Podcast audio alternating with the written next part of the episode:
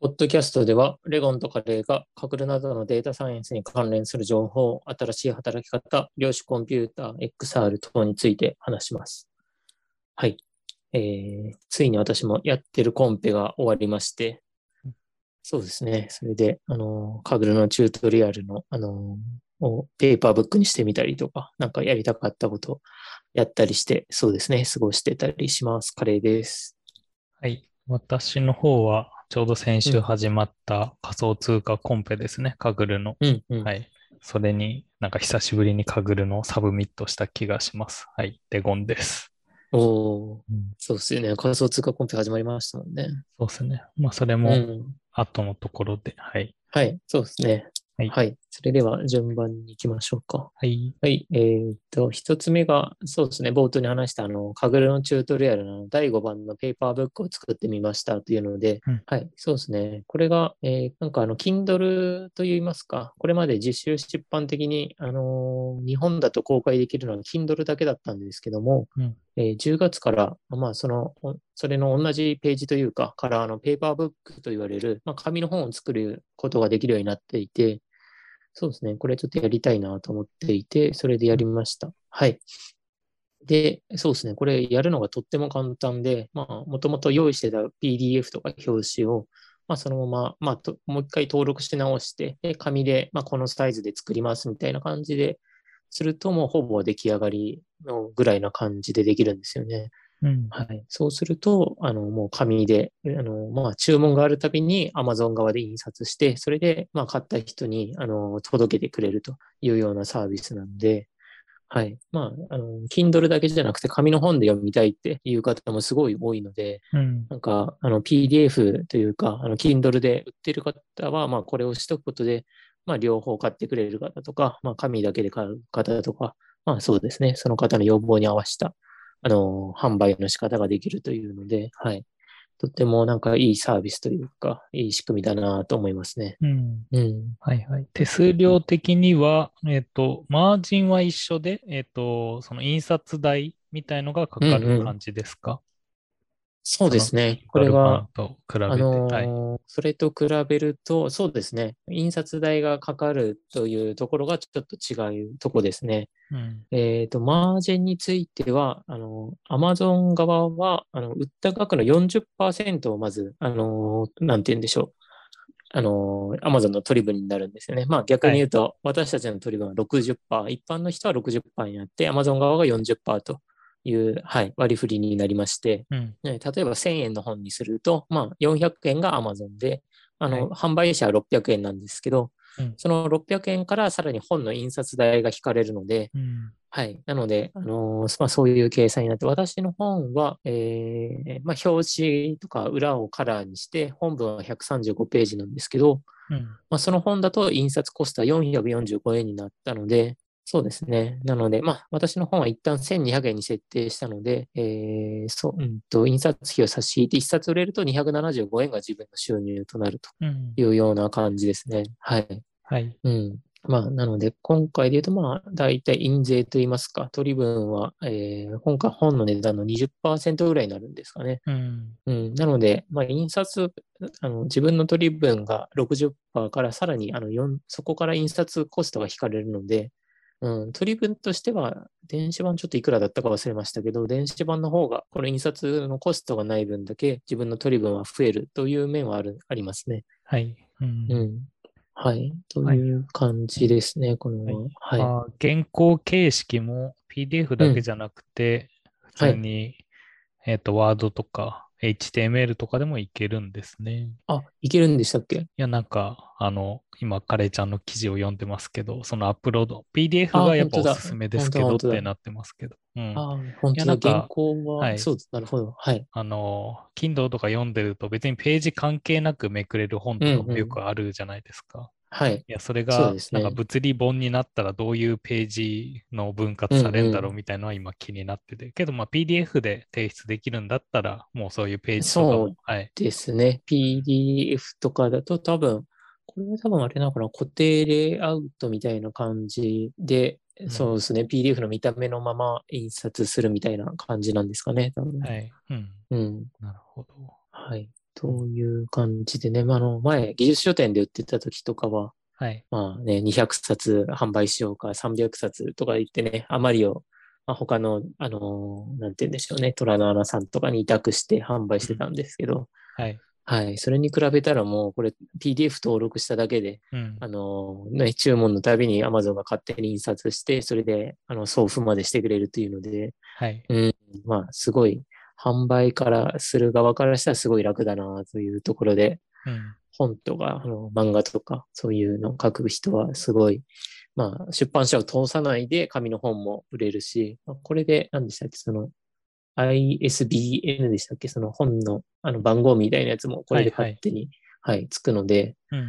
うん、うん、本当になんかいい、いい仕組みだなというか、便利だなという感じでしたね、これは。はい。はい。うん。なるほど。はい、そうですね。なんかね、もうちょっと、あとはね、ロイヤルティがうん。うん、Amazon が最初に40%持っていかないでね、印刷コストを先に引いてから割り振るみたいな感じだったらなんかいいんですけどね、とかって、うんなんかいいね、後から思うと、うん。まあいいんですけど、まあ、やっぱりね、Amazon が最初に40%とはいいいうところを取っていってみたいな感じで、うんは。い、な感じでしたね。はい。まあ、ここら辺ももしかしたら技術う的にんなんかどんどん安くなっていけば、もっと割安になっていくのか。はい。うんこ、こら辺も。うん最近もそういうアプリのそういうマージンをどうするかみたいな問題、やっぱあプロあ、グラそうムですね。界隈というか、うんうんはい。まあ、あるんで、はいそういうのも変わっていくかもしれないですね。うん。はい。はい。ということで、そうですね。これまだあの販売開始してないんですけど、えーうんはい。なんか今チェック中なので、で、はい。これで、はい、もう少ししたらあの販売すると思うので、もし買う購入される方は、はい、購入してもらえればというのと、ただそうですね、第6番を12月ぐらいにあの作る予定なので、うん。まあ、そこまで待っている方は、そうですね。ほあの第6番の方は今のサイトレイアウトとかに対応する予定なので、はいはい。そっちまで待ってもらった方が、紙の本買う方はいいかなと思います。うん。はい。そうですね。一つ目の話題はこんなとこですかね。はい。はい。二つ目がこれですね。うんまあ何回かこのポッドキャストでも取り上げてますが、はい。えージェイク・ウォンツのやつですね。それで、今まではその株式分析チュートリアルっていう、えっ、と、まあ、サイトに公開されてた内容があったんですけど、うんえっ、と、それがシグネイトの、あの、シグネイトクエストですね。っていうところで、おーまあ、コンテンツとはいして学べるようになったみたいですね。うん。はい。これで、えっ、と、その内容的には、えっ、と、同じ内容、そのチュートリアルと同じ内容で2章の部分が、うんえーメインになったりしてるのかな、確か。はい。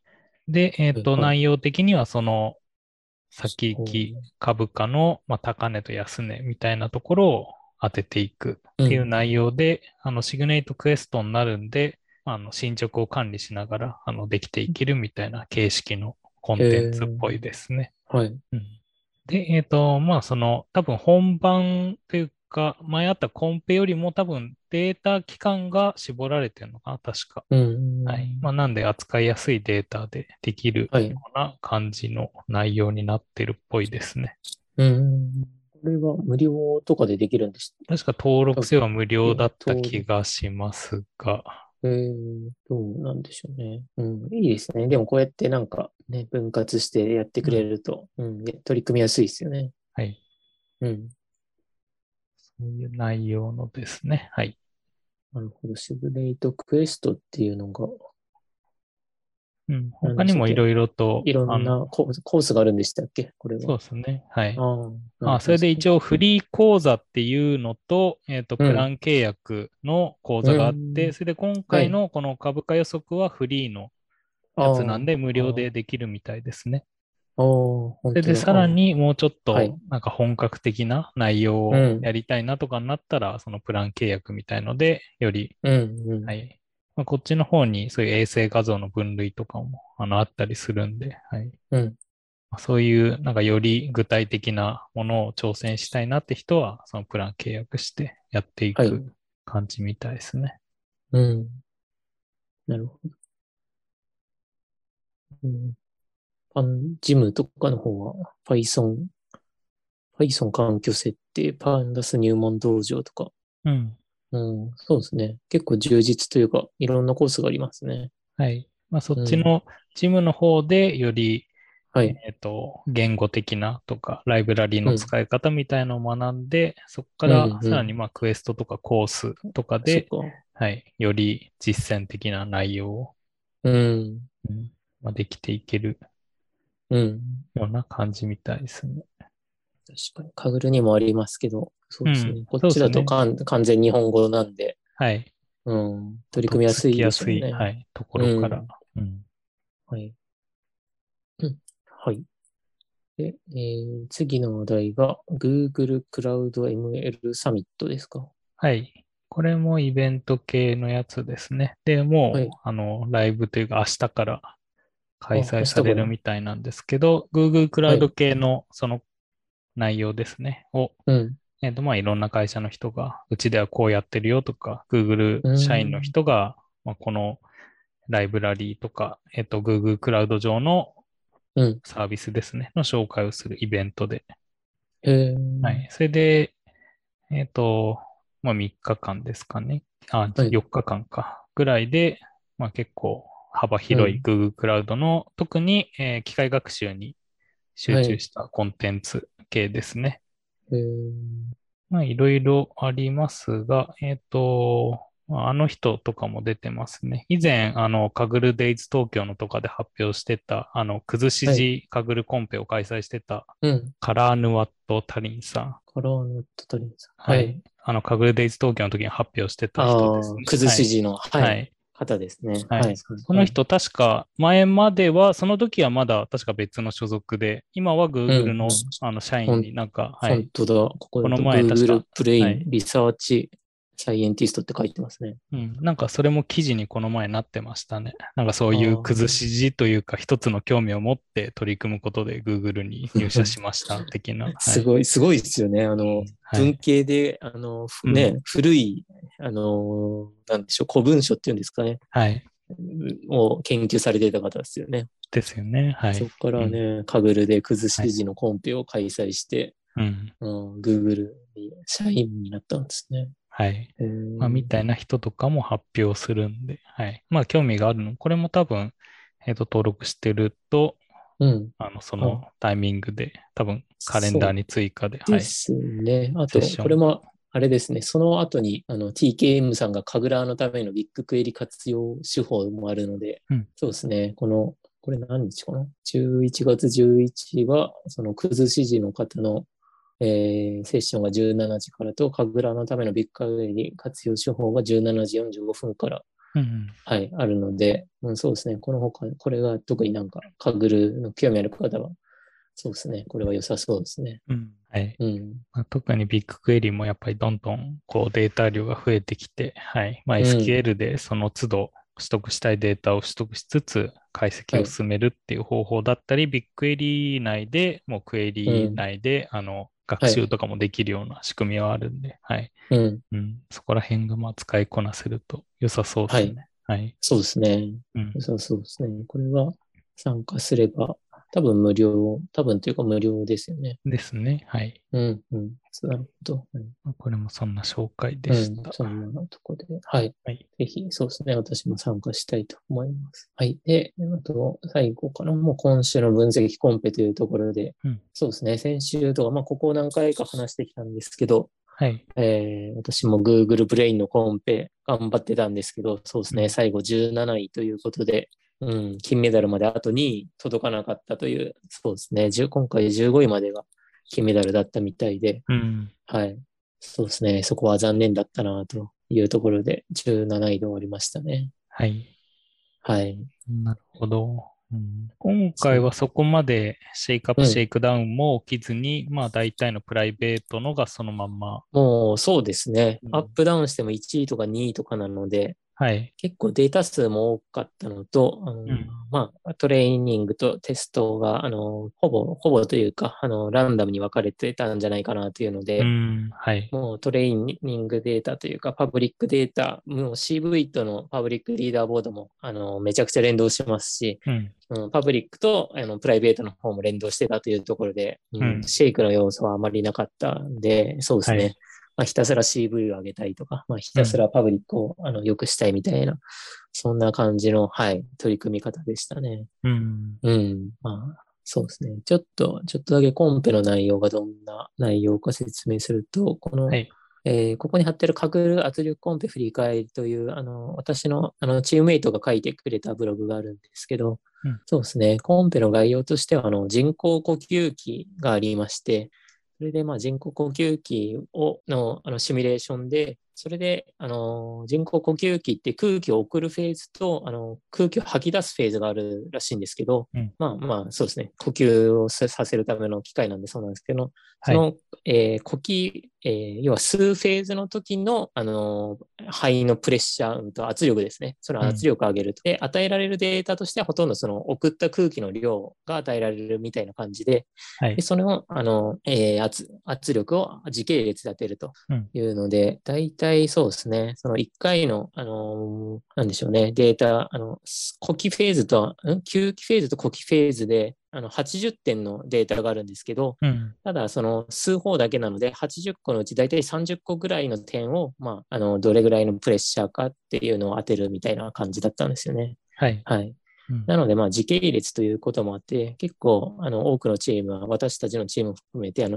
LSTM を使って、うんあ。の、当てるというのでですね、それがはいもうめちゃくちゃ当たる、当たるというか、なんて言うんでしょう。誤差が0、あの、もうほとんどない感じで当たるんですよね。うん。うん、それでまあ結構面白くて、うんこんなに当たるんだなというところで、あの、あの LSTM を使って結構予測してたというところですね。うん。うん、そう。で、えー結構上位のチームは LSTM を使わないで、あのはいまあ、トランスフォーマうんーでダイレクトに、私たちのチームも LSTM の後にトランスフォーマーを入れてとかで精度上がったんですけど、うん。もう LSTM なしのあのトランスフォーマーとか、うん。そういうのも、あの、最後、あの終わった後の解放とかであったりとかして、はい。うん、そうですね。まあ、そこで結構、あの、実力差を感じたりとか、うん。うん、あとはその、なんていうんでしょう。これは、あの、えー実際に、あの、どれぐらい空気を入れたいとか、そういう裏で設定があるので、で、その、えーこの人工呼吸器を制御する、あの、プログラミング、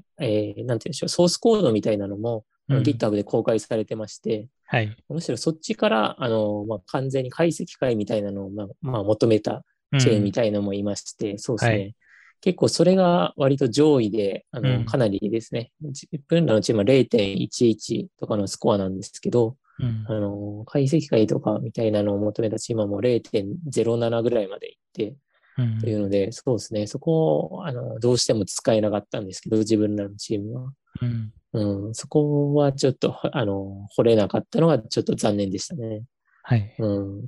なので、ちょっと LSTM でスコアが伸びるのが楽しくて、なんうか、そこ、それで結構かなりもう近県には割といましたし、ううんん。結構いけるんじゃないかなってハマって、そこを突き詰めてアンサンブルとかで結構頑張ってたんですけど、うん。もうちょっとそうですね、トランスフォーマーを頑張るとか、そこの、あの、なんでしょうね、人工呼吸器の制御のコードから突き詰めるみたいな、うん、もうちょっとメタな取り組みをしできなかったので、まあ、銀メダルになってしまったかな、みたいな感じの、うんはい、。反省点でしたね。なるほど。はい。うん。というので、これはもうあれかな。まだもしかしたら確定してないのかもしれないんですけど、はい。うん。そうですね。まだ確定してないですね。うん。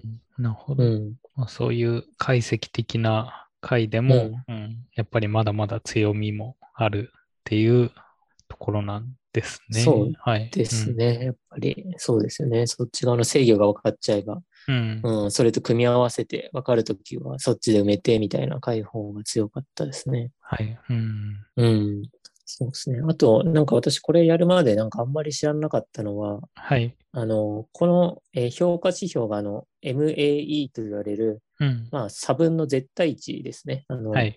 えー真実の値と予測値のあの差分、えー引いて絶対値の平均で決まる MAE、ミンス、えー、あ何でしたっけミンオブスリュートエラーか。うんと呼ばれるものだったんですけど、はい。まあ、その時は平均を取らないで、まあ、中央値で求めてやると、まあ、一番いい予想になるみたいな感じがあって、まあ、はい。途中でディスカッションとかで、あの書かれてたんですけどうん、共有してくれた方とかがいて、うん。なので、まあ、テストデータとかを予測した時とかに、まあ、普通、あの例えば5ホールでもして、テストデータをあの、まあ、平均取っちゃう場合があると思うもう多いと思うんですけど、そのい5つ予想出たものをあうんの平均取るとかじゃなくて、そこをまあ中央値で求めるとかですね。うんはい。そういう、そうやると、まあ、一番このエラーが少なくなると。はい。いうとか、うん、なんか、その他にもかなりいろいろ学びがあって、うん。まあ、途中でその、その、まあ、機器の方から、まあう、んいわゆるリーク的なものが出て、ちょっとはい残念だったかなと思っていつつも、まあ、かなり勉強になるコンペでもあって、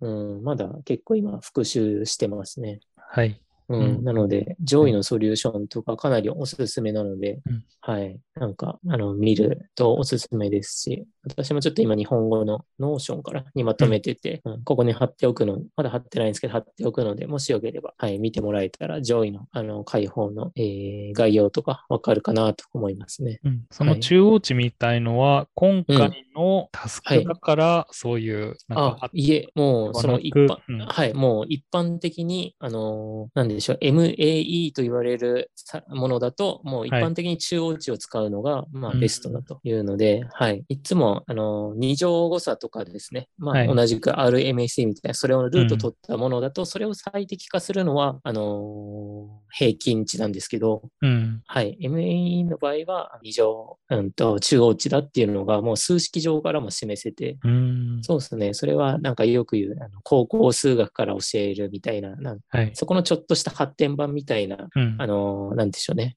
ページとかで、うんあの、数式を踏まえて書いてあって、ほうああ、なる、なるほどな、という感じだったので、そうですね。それもここに貼っときますね。はい。うん。なので、結構これまで、まあ例えば、あのーシグネイトさんの、なんだろう、土地の価格じゃないし、あの、建物の価格を当てるとかで、まあ、はい MAE のものとかもあったんですけど、うん。まあ、その時も私もう確かさん確かというか参加してた時とかも普通に平均値を取って、取っちゃってたんですよね。はい。自分も何も考えずに、ミーンみたいな感じで、うん、平均取っちゃいますね。ね普通ねみ平均値取っちゃいますよね。うんはい。うん、でもそこは平均値を取らないで、まあ、中央値を取ると、あのまあ、一番良くなると、はいいうところもあるし、まあ、その要は外れ値に惑わされなくなるんですよね、あのそこで。うんうんはいははいい。、というのがあって、かつ今回の、まあ、ここっからは今回のタスク限定なんですけど、うんまあ、今回のタスク限定だと、どうやら、あのーその例えばあの10ホールで予予測したとすると、テストがの予測値が10個出ますと。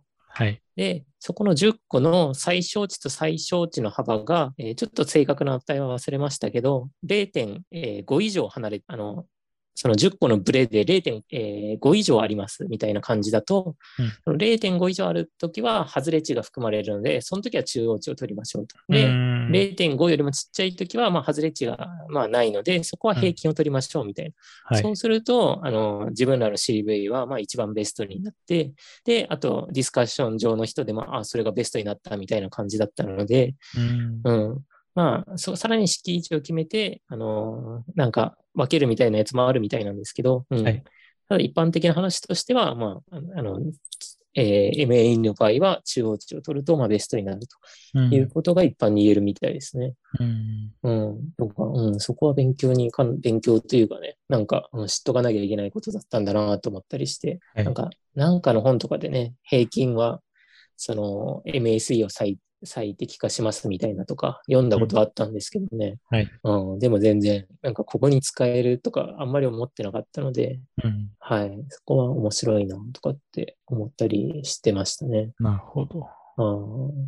あ、あと、あそうか。自分らが、まあ、あとできなかったのは、あれですね。その、まあ、80個、まあ、例えば30個の並びを、あの、なんでしょう、ターゲットをそのまま並べて LSTM のターゲットにするみたいな感じだったんですけど、うんまあ、そこを、例えば30個の並びがあって、1つ目は10です。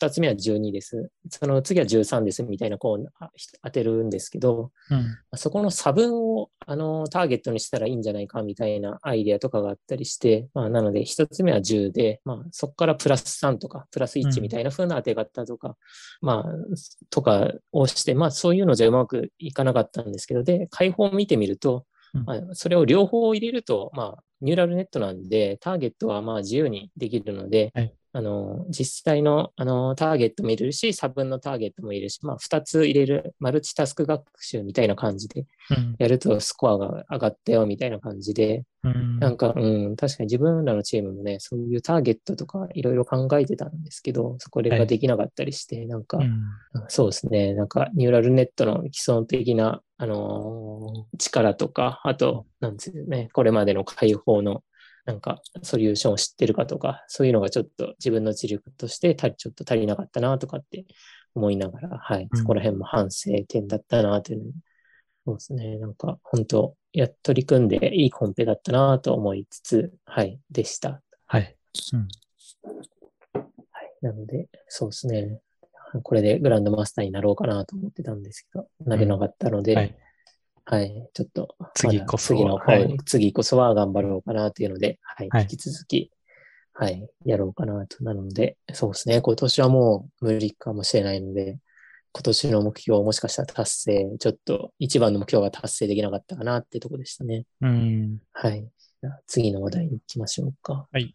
次が、カグルこでれですねはい、はいもう一つコンペが、えっと始まりまして、それが G リサーチのクライプとフォーキャスティングっていうので、これはは仮想通貨系のコンペですね。それで、うんうんえっ、と、2018年からのデータで、はいまあ、。有名な14銘柄の仮想通貨のうん。えっ、と、その未来予測を当てるっていうもので、ターゲットとしては0から1、はいはいマイナスも含まれてたかな。まあそこの、えっ、と、部分で、その結局上がるか下がるかの部分をターゲットがされてるんで、それに合わせてそれを予測していくというタスクですね。えー評価指標は、えーえっ、と、ピアソンの相関係数ああ、です、相ね。関係数なんですね。へーはいなるほど。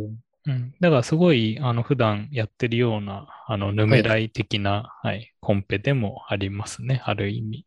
うんうん。あれもターゲットが、まあ、そういう、えっと0から1の範囲みたいな形でなっているので、はい。うんうんうん。ああ、そうなんですね。なるほど。まあそれで、えっ、と、まあ、内容的には、えっ、と、それでコードコンペで、えっ、と、ノートブック上で、はい、あの、完結するようには提い。出しないといけないタイプのコンペですね。ああ、そうですよね。これはあれですもんね。タイム CD、何でしたっけあそうですね Use API でしたっけ API はい。はい。と言われるものですもんね。うん。うん。はい、自分も初めてタイムシリーズ API は使ってやってるん、やってるというかやんないといけないんですけど、うんまあ、ちょっとやっぱ独特というか、はい。あのそのサブミットするときに予測うん。をその都度していかないといけないみたいので、うんうん。なかなかそのまんまそのヌメライの行動を持ってくるとかは難しい感じだったんで、はい、うんそこら辺をどう変換するかなとかを考えつつやってますね。そっか、ヌメライのコードとかはかなり参考になるかもしれないですね。うん、とか、まうあ、んそれでさっきの挙げたような、あの J クオンツのも、あの多分参あ考あにな自由ると、コンはツのいやつとか。はい。思いますしね。はい。あとうん他にも、まあ他のところでも仮想通貨系の予測のコンペとかはあったんで、まあそこら辺のデータも、まあ同じものなんでうん。参考にはなると思いますね。はい。ただ、うんまあ自分的には、まあ銘柄がちょっと偏ってるのもあるなっていうのは思ってて、はい。はい。そこら辺をいかにこう汎用的なモデルを作るのか、それともなんかそういう特化したモデルあを作るのかとかは、ちょっといろいろ考えどころがありそうです。あターゲットはマイナス1からプラス1までの範囲ですね。はい。あ、なるほど。うん、なんで、もうそれは、えっ、と、最初から、えっ、と、もう設定されてて、ターゲットが。うんはい。まあ、それで、あとは、まあ、ふえっ、と、他でもよくあるような、あの、えっ、と、高値とか安値とか、そこら辺の情報から予測するっていうやつですね。はい。うんあと、一応、あの、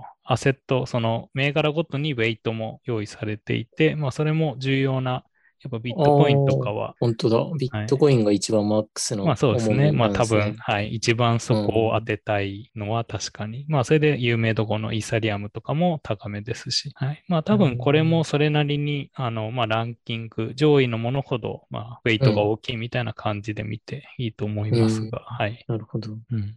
まあ、それでやっぱり銘柄によっては、うんまあ、さっきも言いましたけど、特徴的なものとかもあって、ディスカッションでこの外部データ使いたいんだけど、みたいな、おーうん、のもなんか話題になってますね。例えば、イーロン・マスクのツイートをなんか データセットに追加してくんないとか、はい、あの人のツイートも結構その仮想通貨に影響を与えて、あの人がつぶやいたり、 なんか謎の行動をすると、はい、意外と影響を受けたりするんで、あー、そっか。はい。まあけど、えっと、多分ノートブックのなんで、えっと、外部のインターネットはあれ禁止でしたよね、確か。そうです予測ね。する。はい。なんで、ま外あ、部はいのあれには使えないけど、でも、カグルデータセットに上げちゃえあばーなる使ほえどるんですよね。はい、けどうん、一応未来の予想なんで、うん、はい。イーロン・マスクのツイートを、そうですねはい、データだかがら、うん、チャイムシリーズ API の、あの、が走るまでに、カグルデータセットを更新しとけば使えるのか、なんか、そこはよくわかんないですね。あーるほどはい。うん、なるほど。今、あのねうん、カグルの、えーノートブックい、1日に1回とか動かせるようになったじゃないですか。はいはい。そこでね、スクレーピングしてきて、あうの、んカグルデータセットに更新する機能もなんか、そのうちつけるよみたいに言ってたんはで、いはい。なんか、そこをどうできるかと。いやむしろあれじゃないですか。あの、ビットコインの価格をもうそのまま、うん。あのー取ってきて、カグルデータセットに上げちゃえば100点取れるかとか。なるほど。どこまでそのデータセットとなんかできるんですかねなんかデータセットを更新したらそれに対応してくれるのか、うんそれとも決め打ちのバージョンまでで終わるのか、ですよね。なんちょかっとそこら辺の仕組みわかんないですねが、はい、分かってないですね。ビットコインに連動するね、かうん金融商品みたいなやつとか、はい。なんかルール見たらあれです、そんなにが、むしろ全然何でも使っていいよみたいな書きぶりでもうんありましたもんね。はいはい。うん、そこは、なんか、うんね、コンペの意味がなくなるものは多分使っちゃいけないんでしょうけど、うん。うん、ちょっと疑問ですね。はい。まあ、あと、リーダーボードも今、もう結構荒れてるというか、ほとんどが、あの、スコア0.999で、はい。おーもうパブリックはちょっと、満点を取っちゃったみたいな感じですね。えっと、確か、はい、その今のある、そのプライベートテストデータが、えっと、トレーニングとかのにもう含まれてるのかなだから、科学習無理やりしちゃうと、確か満点が取れうんるうんみたいな形になってて、うん、うん、なんで、それが、はい、もう、なんで、みんなが取れちゃってる感じだったと思いますね。本当に、あの、実力でやってる人たちのスコアがうん。まあ、これで分かりづらく、はい、なってきた。むしろ少しでもね、相関が0.1でも出たら取引をたくさんすれば、うん。あのー儲けが出る。ちょっと作りによるかもしれないですけど。はい。なのでね、本当に0.1とか出てる人でもめっちゃすごいのかもしれないですし、よくわかんないですよね。うんうんまあ、なんで、ここで、まあ、実際に作って、あの実際に運は用いするのも、あのもう仮想通貨なんで、はい、できると思うんで、まあ、そういうのもうんうん含めて、うんまあ、取り組んでみても面白いコンペかなとは思いますね。うん、うん、そうですね。これが、えーと、タイムライン的には、えっとタイムライン3ヶ月で、えっと来3ヶ月年の、はいはい、あの最後の、えっとサブミッションが、えー2月1日ですね。で、そこからあ、えっとはいまた、えっとうんえっと、うん予測期間みたいのが入って、それで、これは結構短めなのか、まあ2ヶ月ぐらいで5月3日に最終的なあの結果が出るっぽいですね。なるほど。5月に、2月1から、あそっか、うん3ヶ月間走らせてぐらいの5月はい3日ぐらいで、そうですね。確定するというはい感じなんですね。まあけど、だからここで、はい、イーロン・マスクがまたなんかツイートした りしたら、すごい番狂わせみたいなことが起きるかもしれませんし、はい。知れないですしね。しかも、あの、今時点で結構その仮想通貨も、まあ先週も少し話しましたけど、今もまだその最高値をどんどん更新しそうな勢いで、ビットコインもイーサリアムも、うんうはい。まあ今日も実際にイーサリアムは超えたのかな。えーだからそこら辺でも、まあそういうどのフェーズにいるのかとかも、なんか考慮しないと結構難しそうなコンペではありますね。実際に本当に勝とうと思うのであれば。うん。うん、はい。まあ、そういう汎用的なものを作るのか、それともそういうもう上がってるトレンドに乗るようなものを作ったりするのか、もしくは暴落が起きる前提で作るのかとか、はい。はい。うんいろいろ考えようはありそうですね。そうですね。うん。確かにね。どういうのが勝つのか。うん、あーそっか。それで、これ10位まで賞金があるんですね。はい。というので、1位が5万ドルなので、5万ドルから始まって、10位は5000ドルということで、はい。はい。うんうんそうですね。まあ、多くのモデルを、まあ、いろいろ欲しいみたいな、うえん。ー感じですかね、多分、発想としてそうは。ですね。結構う、んその、えっと、まあ、そのヌメライでもそうですけど、いろんなモデルをまたブレンディングというか、そういうふうに合わせて、あの運用するっていう方式も結構取られているんで、う。うんん、これはもしかしたらそういう上位の解放をなんか複数集めて、それで運用に当てはめるとかは全然、あのありな気もしますね。うん。ああ、そっか、すごいおも、なんか、おもダイレクトにこれをね、そのままもう運用に10位までのコードアンサンブルすれば、うん。あの、カグルで、えーはいコンペを開催して、まあ、数千万払うよりも、うんまあ、利益がね、見見込めるのか、はい。ね、うんちょっと知見を得れば、あの、利益が見込めると思ってるのかわかんないですけど、でも、うんね、だから開催してるみたいなもんですね、多分ね。まあ、それも、はい、考えられますね。う。ん。なので、うん、すごい、すごいというか、うんうん、そこも面白いですね。うん。うん、はい。というまあ、なんで、ととこりあえず自分ははこれを、はい、取り組んで、あの、うん前回、その、11月の目標を決めて、これはまだ発表されてなかったんで、ああの、あ、これは追加してなかったですけども、これも追加して、今、マンションと、はい、これを取り組んでますね。うん、うん。うん。なるほど。そうですね。私もこれはやろうかな。ちょっうんまあ、期間的にもタイムレスそれなりに長いですし、と、はい。やったことなかったし、そうですね。期間もね、まあ、あるんで、うん。まあ、フルにやらなくてもね、なんか、全然楽しめそうですし。そうですね。まあ、なんかもううん本当になんか、なんですかね、これも、お年玉じゃないですけど、はい。あるそう程です度ねランダム的な要素も多少はあるんで。要素ね、はい。そうですよね。暴落するかとかみたいなのもね、そんなにわかんないですしね。うん。うん。特に、うんはい。まあ、仮想通貨の方がボラティリティとかも高いんで、はい。はい。うん。一気に変わる可能性はありえますね。うんうん。うんはい。うーん、どうですね。はい。そっか今週もう一つ終わったコンペがあるのかな。うん。確か今週だ、あれ、せん NFL のコンペが、えー、終わってまして、はい。そうですね、これかな。これは、あのー NFL のあのヘルメットとかを、あのー確かディテクションする、あのーコンペだったと思うんですけど、うん。そうですね。これはあの日本人の方のが1位、2位、3位というので、あの、並みいるあの強い方々を4位以下にいるんですけど、うんはい。それで日本人の方がね、1位、2位、3位で、はい、フィニッシュしたというところで、うん。はい。いや、すごいなというと感じでしたね。はいはい。はい。なんか、まだ私も上位のソリューション読めてないんですけど、結構、うん1位の方とか2位の方のソリューションすごいようなんで、はい。ちょっとここも勉強したいなというとこですね。はい。はい。あとは、 NFL ヘルスセーフティといわれる、そうですね、コンペが終わってますね。はい今、はい。これがさっきの、はい、ヘルメットのやつですね。はい。雑談的な話で言うと、はい。最近全然あっちのブログの方がメンテできてなくて、うんなんかトップページがずっと見れない状態になってるんですよね。ああ、この、あのー何でしたっけレゴンカカレーフェムフムブロの、グがはい、ブログですね。あ、そうそう。今日見たら、そううんそれが見れなくなってて、はいあのそうなんですよね。YouTube の方のあるリンクもノーションにしたんですけど、うん、そうそう。なんででしょうね。一応個別ページは見えるようにはなってるはず。あー、けどあエラーが起きるページもあるのか。この148のやつって見れますか148はエラーになって、他のもエラーになってますね。はい。ああ、なるほど。